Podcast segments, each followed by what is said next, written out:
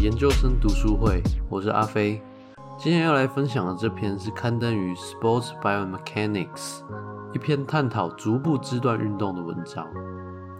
我在上一集当中介绍跑者运动特征的时候，有讲到足部的着地模式会被分成前、中、后三个肢段。那为什么有必要分成三个肢段呢？对我来说，在第一次听到这个概念的时候，我就只觉得说，那就方便指出是哪一个位置就好了。但是后来想想，对，要指出脚的着地位置的话，就说脚跟、足弓、脚尖就好了啊。也没有必要特别去分成前、中、后足。那当然，在关于人体的研究当中，可能是有很深远的脉络在探讨这些如何分段的问题。那至少这篇文章可以提供我们了解为什么必须要去分解足部肢段的必要性。OK，那我们就给它听下去吧。近二十年来，人们对于健康运动的意识逐渐增加，开始会为了健康而去参加健身运动。其中，跑步也算是比较热门的运动。一般人通常就会有事没事就去慢跑一下，但是慢跑是一种长时间的反复性运动，每跑一步都可能会产生一点点伤害，只是通常都会被我们忽视。那可能年轻的时候恢复力好，这些伤害都不足以影响我们的活动。但是在长时间累积之后，就会逐渐形成过度使用 （overuse） 的运动伤害。那这些伤害都可能是来自于我们的跑步姿势、鞋子或者是路面等等。因此，就有许多研究针对伤害的种类进行分析，观察人体肢段运动的特征和产生伤害之间的关联性。因此，就有许多研究针对伤害的种类进行分析。观察人体肢段运动的特征和产生伤害之间的相关性。举例来说，就有许多文献针对后足进行研究，也就是所谓的脚跟的部分，像是后足在额状面的外翻跟胫骨的内旋程度之间，应该是有一定的比例。那另外还有足跟附近的距下关节，如果转动的角度比较大的话，可能会造成膝盖的髌骨疼痛。这些运动的形式都可能造成过度使用的状况。除了足部和小腿之间的关系，我们也知道，光一只脚的骨头数量就多达二十八块，一百多条韧带，让对于足部运动分析的难度更高。因此，就有研究尝试将足部划分至段，从比较大的肢段去观察足部的运动，就像国高中的物理课。会把一个人从 A 点走到 B 点的速度和时间简化成坐标图，方便我们计算。至于会如何把足部划分肢段，我们后面再讲。先来讲会用什么样的绘图方式来表现肢段间的运动。坐标图其实就是一个非常通用的方法，来表示任何运动之间的关系。从最基本的时间对位置的坐标图。到位置对位置的相对坐标图，甚至是关节角度之间的角对角坐标图，而这篇研究所使用的方法称为 The Modified Vector Coding Technique。我没有找到比较正式的名称，姑且就称为向量分析法。主要的概念就是将坐标改成两个肢段间的相对运动。既有比较相对运动，可以发现两个肢段是朝相同方向转动，或是相反方向，并且也可以比较两个肢段间的运动程度大小，就可以把活动程度比较大的视为主导运动的肢段。那我也尝试用另外一种方式来解释：想象两个肢段的旋转，就像我们在撒胡椒的转罐。假设瓶盖是脚板，就是比较远的肢段，而瓶身则是小腿。就是比较近的字段，那我们在撒胡椒的时候，就可以选择转动瓶身或者是瓶盖。当只转动瓶盖的时候，我们就称为远端主导期。这个时候，近端的瓶身是静止的。那相反的，只转瓶身的时候，我们就把它称为近端主导期。那我们有的时候会同时转动瓶盖和瓶身，那这个时候通常就是远端和近端的旋转方向会是相反。则称为反向起。那当两个肢段没有明显的相对运动的时候，我们也可以想象是把它整个罐子一起朝着同一个方向旋转，因此称为同向起。这边研究希望可以借由量化跑步时的足部肢段运动，来了解运动时的前中后足会是如何的去做协调，并且可以作为这个方法的一个正常步态的指标。那另外，先前的研究也比较过走路的小腿、后足和中足三个肢段的相对运动模式，也发现说。中足对于后足和后足对于小腿这两两肢段在膝正阶段的额状面活动幅度是接近，也就是内翻外翻的运动是类似的。那因此，研究者也假设应该可以借由向量分析法，发现中足和后足在膝正阶段会是出现同向的运动，也就是两个肢段可能会是一起出现外翻，并且转动幅度是接近的。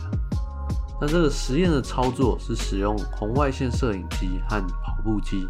他找了十一名健康男性，要求他们赤脚在跑步机上面做慢跑，慢跑的速度设定为每秒二点五公尺，大约是六分速的速度。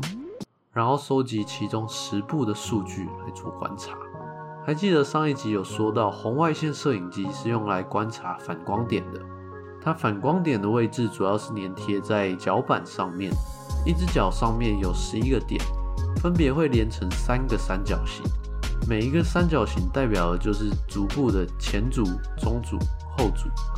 它的划分大概就是小腿正下方的区域都是后足，在扣除后足和脚趾之后切一半，大概就分别是前足和中足的位置。另外，在实验的时候，也可能出现不同的着地模式，就是着地的接触点可能会比较靠近前足，或者是比较靠近后足，因为绝大部分的人还是会以后足的着地比较多，所以在测验之后，还是会再排除掉其他的着地模式，只收集后足着地的运动特征。接着要介绍的是这篇研究最主要的计算结果，叫做 coupling angle 相位角。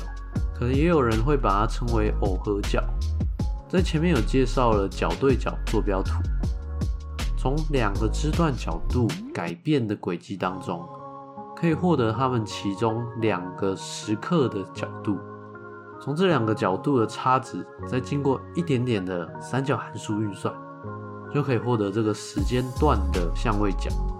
所以其实相位角指的就是两个肢段的角度变化量之间的关系。并且我们也可以观察相位角的变化量。那为了避免混乱，我就先不讲相位角变化量的部分。那一样回到相位角，还记得前面用转涂胶罐来介绍两个肢段间的相对运动，可以分成四种：转动瓶口的远端主导器，转动瓶身的近端主导器，瓶口和瓶身一起转就是反向器。以及两个肢段都往同一个方向旋转的话，就称为同向器。这部分就是从两个肢段的相对运动来看的。好的，那这四个阶段会把一个半圆沿着圆心分成四等份。那为什么是半圆呢？因为我们还会再加上运动方向，像同向棋可能就是两个肢段一起做内翻，也有可能是一起做外翻。那近端主导棋也有可能是近端的肢段做内翻或是外翻的动作，而远端肢段是不动的。那相反的，远端主导其实就是反过来，而反向期的话，就是如果近端做内翻，远端就会做外翻；如果远端做内翻，近端就会做外翻。那用这样的方式就可以把一个圆分成八等份。再根据相位角得到的角度来判断这两个肢段应该是做什么样的相对运动。再来就是要进入研究的结果喽。在结果的叙述当中，我主要会介绍在着地期间，从相位角的判读当中，他们发现前足和中足，还有中足和后足之间，在额状面，也就是脚的内翻、外翻，以及矢状面，就是勾脚背和压脚背的动作。那在这当中会有什么样的相对运动改变？那在开始之前，为了方便后面的叙述，需要先解释几个名词。矢状面的勾脚背动作，在解剖学上面会称为背屈，英文是 dorsiflexion。那压脚背的动作则是直屈，英文是 plantar flexion。直屈和背屈通常就只会用在脚踝的抬起和下压的动作。那我们可以很简单的记，勾脚就是把脚往脚背的方向弯曲，所以称为背屈。那压脚背的同时会把脚伸直，所以称为直屈。但是它的直屈的直并不是伸直的直，而是脚板直骨的直。如果有兴趣的话，可以去查一下。那另外，在着地期间会分成吸震阶段和推进阶段，主要是从身体和脚的前后相对位置来区分的。吸震阶段就是刚着地的时候，脚会在身体前面，需要吸收力量。接着我们身体继续向前，而脚还是粘在地上，就会转变成身体在脚前面。这时候脚就需要往后踢来帮助身体推进。首先探讨中足和后足的矢状面，也就是直屈和背屈的运动。在刚着地的时候，一开始会是后足主导直屈，接着会马上转变成中足和后足的共同背屈，也就是同向位。再来，身体就会往前超过支撑脚，进入推进阶段。这时候相位脚就会快速的上升，依序从后足和中足都做背屈的同向起。到中足主导的远端主导起，到后足直屈、中足背屈的反向起，最后停在后足直屈的近端主导起，直到离地。那从刚才的叙述当中，大概可以了解相位角的线性变化。基本上它不太会突然从远端主导就直接变成近端主导，而是从远端主导的转动变成两边一起转动，又变成近端主导的转动。那接下来看到中足和前足，在刚着地的时候会是远端主导，也就是前足出现背屈，接着他们的状态开始一直改变，变成同向位的背屈，再变成中足主导的背屈，然后到了推进阶段，变成中足背屈但前足直屈的反向期，接着再转变成前足直屈。再转成中足和前足一起做直屈，直到离地。这个部分听起来好像很绕口，但其实就是想想我们的自己的脚，在着地的时候，脚跟会先碰到地板。这时候，如果你穿鞋跟比较长的鞋子，你就会明显感觉到脚板啪嗒的打到地板的感觉。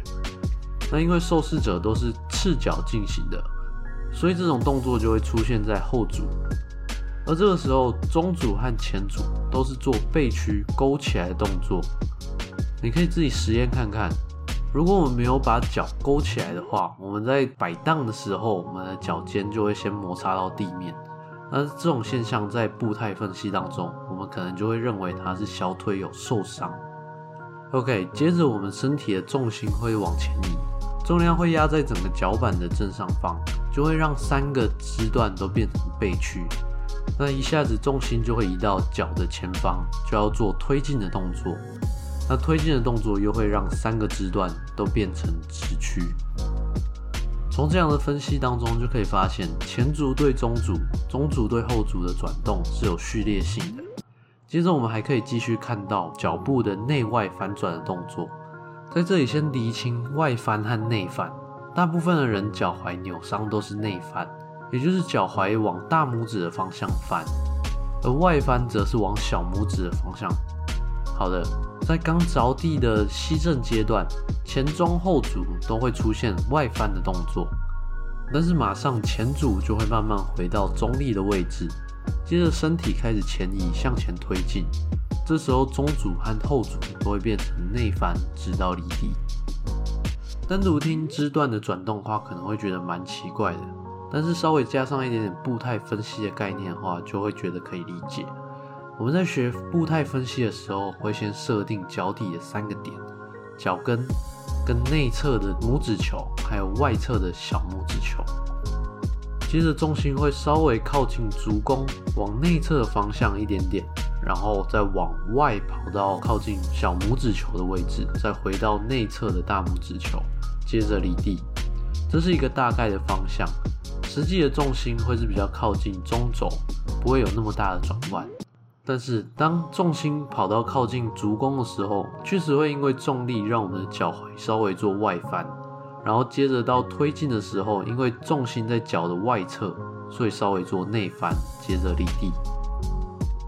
让我觉得比较特别的，其实是前足会保持中立位置比较多，而动作反而都是出现在中足和后足。从这个证据当中，也可以很明显的了解到，应该把脚板分成三个肢段的原因。就像我们会把腿部分成大腿、小腿和足部，就是因为他们各自都有个别主导的运动模式。所以如果把他们都看成一体的话，对于运动的研究就应该会很有限制。好，刚才所说的部分都是描述它的运动现象，让大家能够从对于运动的想象来认识这个研究的目标。那接着他还做了统计来证明差异，大致上就是在统计这两两支段在矢状面和额状面当中分别出现同向、反向、近端主导、远端主导这四种状态的比例。像是中足和后足在矢状面的运动中。吸震期单一支段主导的阶段占了大概四十帕，到了推进期的比例提升到接近八十 percent。那同样也是在矢状面，中足和前足的运动关系当中，吸震期的前组和中组出现同向位只占了三十 percent，到推进阶段同向位只占五十 percent。从这些统计数据当中都可以看得出来，如果说足部只有一个肢段的话，那理论上应该全部都会是同向位，也就是大家都是朝着同一个方向转动。但是从结果中发现并不是这样，确实是会有近端主导、远端主导，甚至是两个相反的转动方向。那这篇研究的结果大致是这样：借由实验来提供观察肢段运动的方法和结果，这些结果也可以作为运动科学上的参考基准。或许未来也可以从这种方法发展出对于步态的评估方式。那当然，每篇研究都会有不足的地方。首先，这种生物力学研究一定会拿出来讲的，大概就是样本数大小。像这篇是观察十一名男性，在研究上我们会计算影响力大小来评估不同研究应该找多少受试者。像力学研究通常会比较少，大约是在五十个人以内就足够。甚至会少到五个人或三个人就足够。那会需要更多的受试者的话，可能就是像是问卷之类的研究就需要比较多。那当然，样本数越多的话，就可以减少每个人的误差值。毕竟大部分的研究都是为了要给出一个合适的准则。那再来是他刚开始的受试者招募条件，其中一个是健康者。那这个定义我并没有讲出来，他要求的是下肢没有受伤。并且没有扁平足或者是足部畸形受伤的人，但是他在判断上面并没有严谨的定义说他是用什么方式来评估，这确实是有可能造成观察的偏差。那还有就是起初他也排除掉了不是用后足着地的跑者，这是因为相关的研究指出，在赤足跑的时候，大部分的人都会倾向于用后足着地。又有其他研究显示说，有没有穿鞋子是会出现不同的下肢表现，所以可能穿鞋子跑起来的肢段运动又会是不同的样貌。那最后一点就是跑步的速度，他观察的是六分速的跑步动作，但是对于每个人来讲都有不一样的习惯速度。六分速可能对有些人来讲太慢，对有些人来讲是刚好，那么他们跑出来的动作就可能会有差异。